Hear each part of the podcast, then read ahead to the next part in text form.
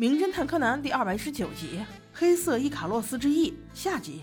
话说，刚才发现尸体的时候是下午的七点四十，而此时八点整的时候，厨师小姐姐和小兰终于赶到了上午来过的地方，准备接有森先生回去。此时，有森先生接到电话，说是女演员死了，他满脸惊讶。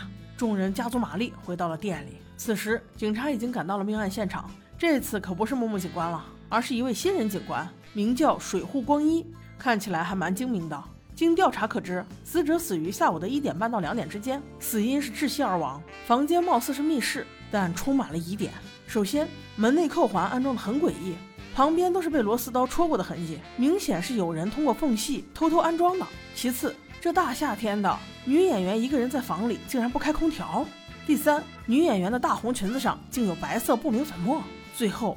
女演员如果是上吊窒息的话，她光着脚，那踩她的柜子上竟没有指纹，也就是说，这必然是他杀。光一警官立刻召集所有人，询问一点半到两点半的时候大家的踪迹。那个时间，除了小五郎和双胞胎留在店里以外，其他所有人都出去玩了呀，都是有不在场证明的。期间虽然胖圆圆先生回来吃饭了，但始终和毛利先生在一起，根本没有作案时间呢。一下子案情就进入了僵局。光一警官其实也是有手腕的。他直接跟众人挑明了说：“这肯定是谋杀，凶手肯定就在你们之间。我已经问过门外那座桥上的工人了，那座桥是你们来来回回必经之路。死者死亡的时间并没有见有可疑车辆，也就是说，你们之间必然有人在撒谎。”这话听得众人一脸懵逼啊！那女演员难道不是自杀吗？怎么怀疑起我们来了？有个性的光一警官也不着实众人，继续说道：“如果你们要都没有说谎。”那凶手难不成是飞过来的？Bingo！这句话给柯南了提醒，别人不知道，他还不知道吗？有森小帅哥哥可是滑翔翼爱好者哟，而且他们所在之地正是附近的高山之处，从那里滑过来比开车还快呢。他确实可疑，但是他又是怎么回去的呢？柯南可是个行动派，迅速跑遍全酒店。终于让他找到了关键证据，那就是屋顶上有一处吊绳的痕迹。事不宜迟，小五郎叔叔，该你出马了。大家看到晕厥的小五郎，立刻就明白推理时间到。就连光一小警官也十分的期待。小五郎缓缓开口道：“大家也都知道了吧？通过死者屋内柜子上并没有脚趾纹可以看出，死者并非自杀，而是他杀。而凶手则是给我们使了一个障眼法，他不但会飞，而且还很老练，对不对呀？”有森先生，此时小帅哥满脸惊讶。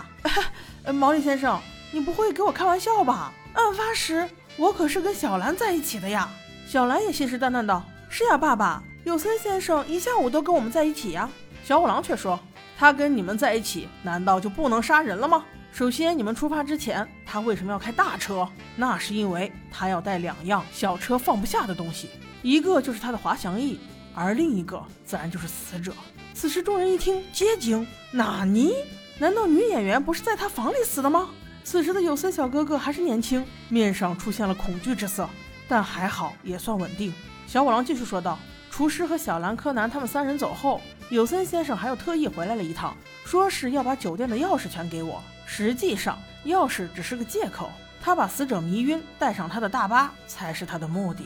估计是在你们午饭的时间吧。有森先生上车把死者勒死。”然后再趁下午你们返回之际，谎称自己的车开不了了，背着尸体，用他的滑翔翼先众人一步回到了酒店，布置了凶杀现场。此时厨师站出来说道：“毛利先生，那不对呀！我去景区接有森先生的时候，他还在那里呀。那他是怎么回去的呢？”毛利小五郎回答道：“那当然就是恰好搭你的车喽。他是躲在你的车背后厢才给你打的电话了。这样一来，所有的事情就讲得通了，是不是啊，有森先生？”有森小帅哥老板现在已经满眼是泪，他觉得可能已经掩饰不住了，但是还在做最后的挣扎。他弱弱地问道：“毛利先生，你到底有什么证据？”毛利此时也情绪低落。蝴蝶身上的银粉，我听柯南说到的，那只蝴蝶只在你肩上停留了，怎么会又出现在死者的裙子上呢？听到此处，压死骆驼的最后一根稻草终于落了地。